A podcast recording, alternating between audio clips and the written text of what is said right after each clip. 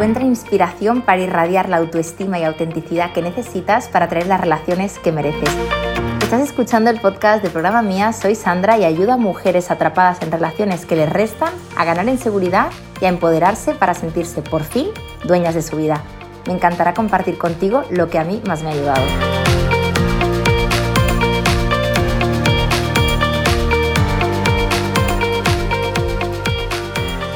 Ana era una friki del crecimiento personal. Se había leído 20.000 libros, veía vídeos constantemente, algunos de ellos incluso varias veces, escuchaba podcasts, contrastaba las opiniones de unos, de otros. Intentaba siempre buscar cuál era su herida, intentar sanarla, entender lo que le estaba ocurriendo, buscar explicaciones, sustentarse en una teoría que le ayudara a vivir mejor, a encontrar respuestas. Por eso era tan buena consejera. Cualquier amiga que le planteaba algún problema ya tenía siempre una buena respuesta y bien argumentada para darle feedback sobre lo que le ocurría, Ana había ido de un psicólogo al otro sin éxito. Lo que le ocurría a menudo es que iba a algún terapeuta, se quedaba abrumada con lo que le decía, se motivaba muchísimo porque sentía que estaba más cerca de descubrir su verdad y un poquito el kit de la cuestión, pero conforme pasaban esas sesiones sentía como que el sufle bajaba y que aquellas sesiones dejaban de tener tanto impacto en ella era muy común que abandonase ese proceso y a lo mejor al cabo de un tiempo se enganchara a algún otro profesional, quisiera consultarse con él y le pasara exactamente lo mismo. Entonces Ana al final llegó a un punto en el que estaba bastante desanimada porque a ella misma se decía,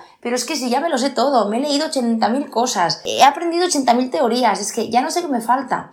Lo único que sé es que me sé de memoria la teoría, lo entiendo todo, pero a nivel práctico soy incapaz de hacerlo diferente. Te quiero contar algo súper concreto para que entiendas qué hay debajo de todo esto. Esto es muy frecuente y quería hacer un podcast con esta temática porque son muchísimas las mujeres que nos consultan con una problemática parecida a la de Ana. ¿Cómo puede ser que mujeres inteligentes, además intención de mejora, que se introspeccionan, que se esfuerzan, se esmeran y además están implicadas, cómo puede ser que se sepan la teoría pero a nivel práctico sientan que a pesar de que pasen los años no acaben de? Si esto te está pasando es que tenemos que revisar algo que tiene que ver con el control. Ana era una persona, por ejemplo, que necesitaba constantemente tenerlo todo bajo control. Para ella el control era seguridad. Al final lo que le ocurría a Ana es que no acababa de confiar en su intuición, en lo que sentía, no acababa de centrarse en un proceso y le gustaba saber que estaba haciendo algo. Para Ana, su fuente de seguridad no era el dejarse fluir, el ver qué pasa, el me entrego a este profesional y trabajo con él y a ver qué me ocurre, sino que un poquito la filosofía que tenía es hacer, hacer, hacer, hacer y más que buscar respuestas, Ana lo que necesitaba era precisamente dejar de hacer. Muchas de nosotras nos sentimos más tranquilas, nos sentimos menos ansiosas cuando nos estamos haciendo cargo de. Para nosotras, o por lo menos para Ana, hacerse cargo de era hacer, era constantemente leer, buscar, indagar, recopilar, informarse. Pero recuerda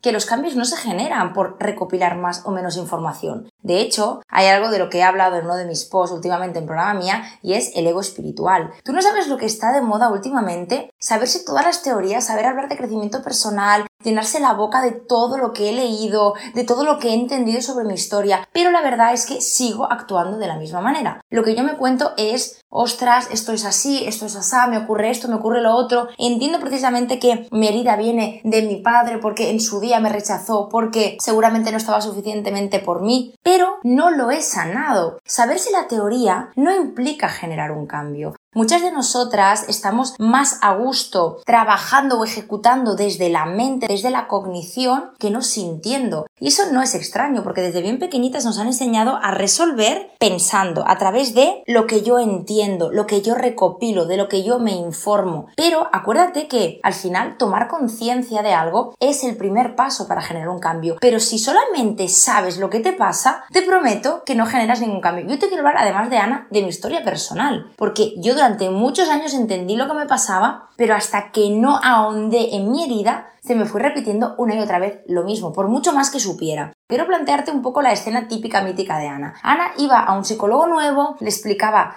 su caso súper resabiada porque es como que se lo sabía de memoria, lo había repetido tantas veces que era como, bueno, a ver, te cuento. Mira, me ha pasado esto, lo otro, de más allá, he ido a este psicólogo, he ido a este otro. Yo ya sé que mi herida es de esto, yo ya sé que mi madre, yo sé que el rol de mi padre, yo ya sé que a nivel de enneagrama, yo ya sé que tal, yo soy un 5 en enneagrama, mi madre es un 8. Quiero decirte que parecía como que le explicara al psicólogo todo lo que ella ya sabía. Cuando el psicólogo le rebatía y le decía, ¿qué opinas sobre esto? o cómo te sientes con esto? Ah, no, no, no, es que yo el tema de mi padre ya lo he trabajado, el tema de familia ya lo he trabajado. Y claro, el psicólogo le decía, mm, sí, pero ¿para qué has venido aquí? Porque al final, cuando tú sigues contactando con otro profesional, es porque hay un para qué, hay un objetivo, hay algo que no has resuelto. Puede ser que sí que lo hayas entendido, pero como te digo, no es suficiente. Ana se sentía segura cuando ella sabía que se estaba haciendo cargo. Te pongo un ejemplo muy tonto. ¿Sabes el típico día que te vas a spinning, que te pones la bici con una poca intensidad del carajo y te sientes, entre comillas, bien porque ya has cumplido, pero en el fondo de tu corazón sabes que realmente no has trabajado, sino que has ido a pasearte por el gimnasio, a ducharte y a decirte a ti misma que sí, que hoy has hecho deporte? Pues esto va un poquito de lo mismo. No por más hacer vas a conseguir más resultados. Muchas veces hay que pasar de este ego espiritual y dejar de hablar de psicología para empezar a hablar de ti. Fíjate, Ana cuando tenía un bajón, bajón, bajón de los gordos, porque precisamente se sentía rechazada y no se sentía suficiente importante para algunos de los hombres de su vida, lo que hacía para calmarse no era trabajar desde ella, no era trabajar con sus emociones, sino que buscaba recabar información para saber cómo sentirse mejor. Entonces, en ese momento de puro bajón en que sentía a todas esa herida de rechazo, lo que hacía es YouTube, Vídeo sobre esto. Solamente le faltaba tomar apuntes. Y desde el momento en el que tú tomas apuntes, y fíjate que te lo digo porque en nuestro programa mía hay una norma en el que no dejamos que toméis apuntes porque queremos que estéis 100% presentes en el aquí y en el ahora, sintiendo y no recopilando información. Porque te digo una cosa, si te tienes que apuntar algo para acordarte de ello, es que realmente no te ha calado suficiente. Y por eso cuando yo empecé con la terapia y ayudaba a mujeres, lo que les preguntaba al empezar la sesión es ¿qué te llevaste de la sesión anterior? Entonces empezaban como, ah, mm, eh, pues eh, espérate que no me acuerdo que lo apunté. Y yo les decía, no, no, no, no, no, no te preocupes. Si no te acuerdas, es lo que traes, es la verdad, es, es que ya está bien. Aquí no vienes como en el cole para acordarte de todo o recabar información o tomar notas. Aquí no vienes para esto. Y la prueba está en que las personas que realmente logran un cambio no lo saben de memoria. Es que les sale solo porque lo sienten. Entonces, si cuando empiezas la sesión, tu terapeuta te pregunta, ¿qué te llevaste de la sesión anterior? O ¿qué te llevaste del podcast que escuchaste el último día?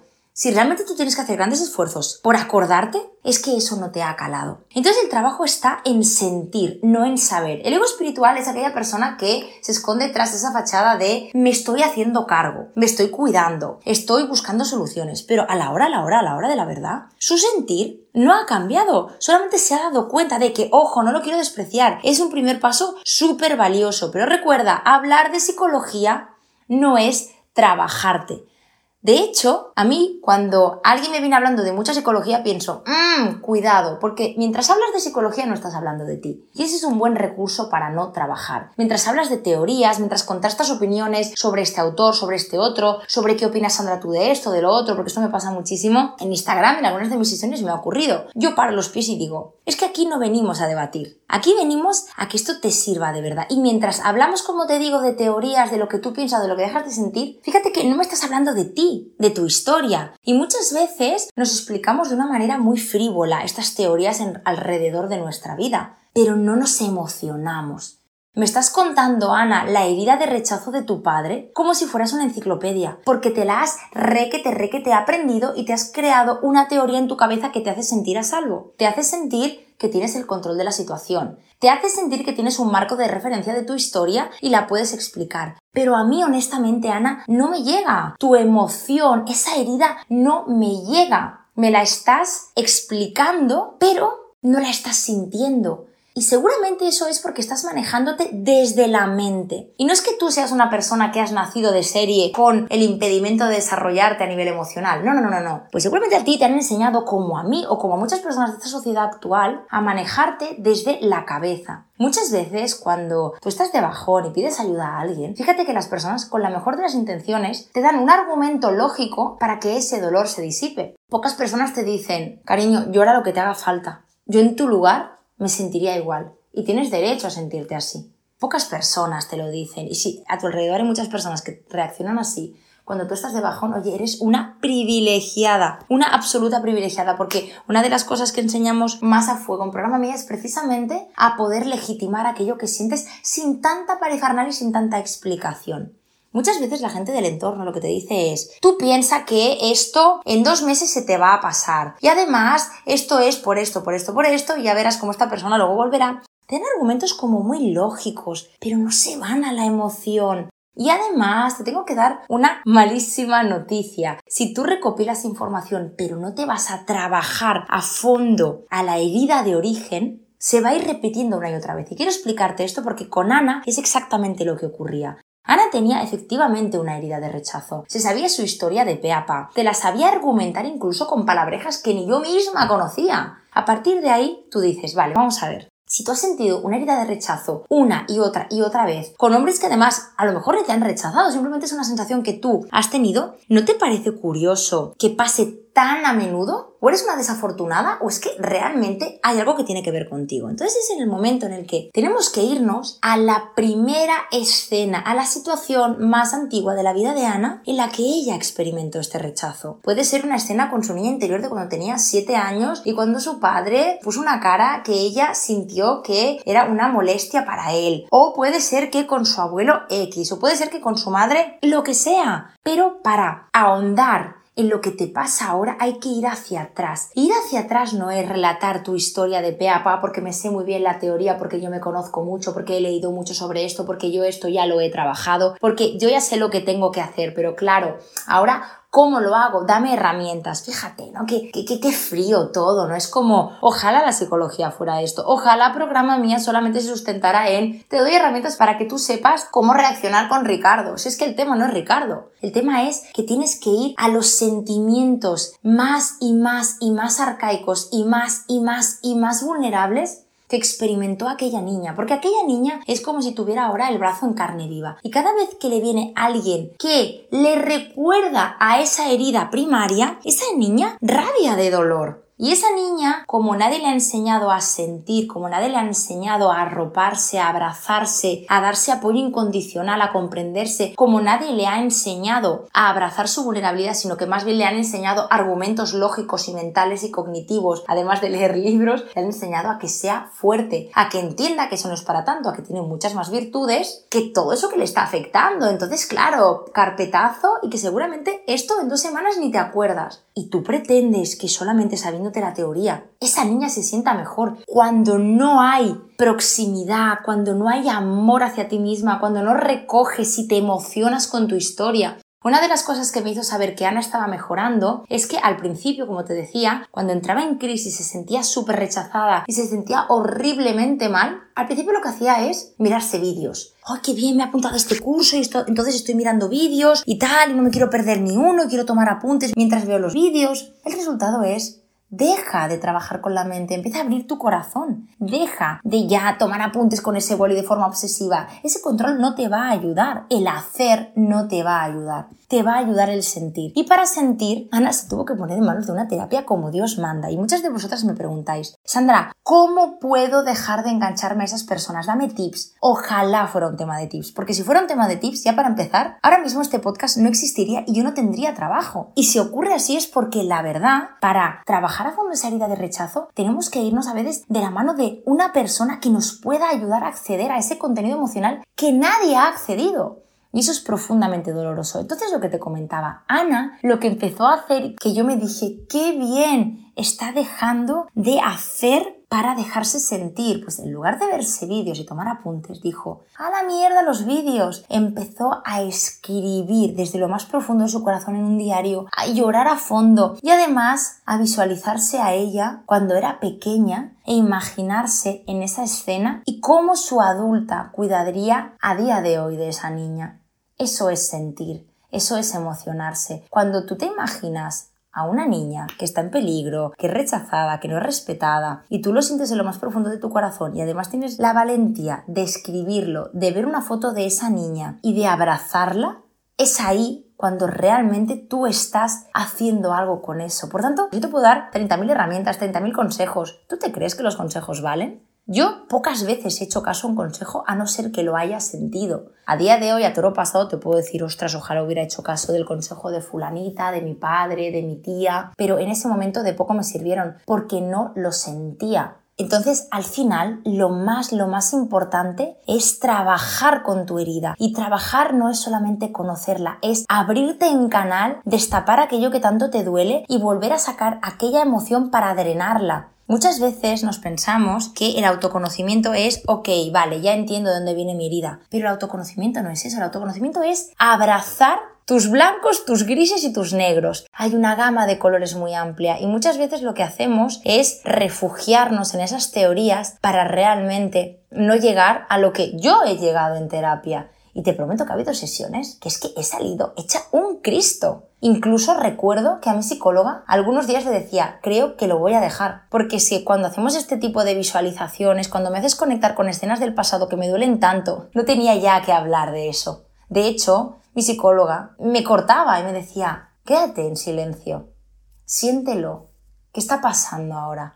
Uff, y en ese momento es cuando realmente estaba empezando a trabajar. Estaba empezando a volver a sentir y a revivir aquella herida de rechazo que yo constantemente buscaba comprender, buscaba herramientas para hacer frente. Como te decía antes, si yo te planteo un tip o un consejo, si tú por ejemplo estás enganchada a Ricardo, a Manuel o a Carlos y yo te digo, haz tu vida, aprende a estar sola, esa adicción que sientes tan potente por Carlos o por Ricardo no tiene que ver solamente con ellos. Y a la vista está cuando tus reacciones son sumamente desproporcionadas. Lo que no tiene sentido es que una mujer hecha y derecha como la que tú eres, de un momento al otro, esté delante de esa escena con ese hombre y se sienta tan pequeña, tan vulnerable y con tan pocos recursos. Seguramente ese Carlos, ese Ricardo, esté accediendo a un contenido emocional que tú todavía no has trabajado que tú a lo mejor sí que recuerdas, pero tú estás dispuesta a volverlo a sentir. ¿Tú estás dispuesta a trabajar de verdad con la herida primaria, meter el dedo en la llaga, para sacarlo todo y realmente poderlo sanar mientras tú abrazas esas emociones, la primera que tiene que abrazar esas emociones eres tú. Y muchas veces lo que hacía Ana, ¿sabes lo que era? Aparte de ver vídeos, recopilar información, intentaba resolver lo que sentía entendiendo qué le pasaba al otro y además se ponía en contacto con esas personas de su vida para hacerles pagar por lo que ella estaba sintiendo. Quiero hablar con él porque es que necesito aclarar esto, hasta que al final un día le dije, Ana, no todo lo que el otro te provoca a ti lo vas a poder resolver a través de esa persona. No toda esa conversación que quieres tener con él te va a ayudar. Pregúntate antes, ¿realmente te va a ayudar? Porque te prometo que yo he abierto muchas conversaciones con muchos hombres de mi vida que no es que no me hayan ayudado, es que me han hecho sentir peor. Porque me he dado cuenta de que aunque esa persona me haga sentir rechazada, Muchas veces no puedo sanar eso que siento, no puedo sentirme mejor de lo que me siento a través del otro, porque estoy utilizando al otro para que sane a esa niña y esa niña la tengo que sanar yo. Hasta el día que entendí esto, hasta que el día en que Ana entendió que esa niña herida la tenía que sanar ella, no dejó de recopilar información, de refugiarse en la teoría, de ir a lo mental y de entender desde la cognición lo que le pasaba. Y te prometo que desde ahí no hizo nada. Y por último, si dejas de hacer para sentir, hacer menos, hablar menos y sentir más y recoger desde tu corazón esas emociones que tan enterradas has tenido para ser la mujer funcional, entre comillas, que eres ahora, ahí es cuando realmente vas a hacer un buen trabajo. Ahí es cuando realmente ya no le vas a decir a tu psicólogo, sí, sí, sí, sí, sí, es que yo esto ya lo he trabajado.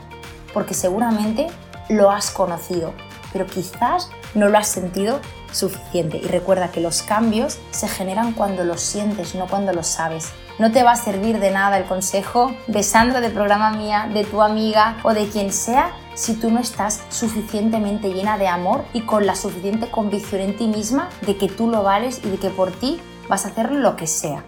Hasta aquí el episodio de hoy. Si te ha gustado este podcast, compártelo, puede que a alguien le venga bien. Y si quieres estar al día de todo mi contenido, sígueme en el Instagram de Programa Mía y te veo en el siguiente episodio con más amor propio y empoderamiento para ti.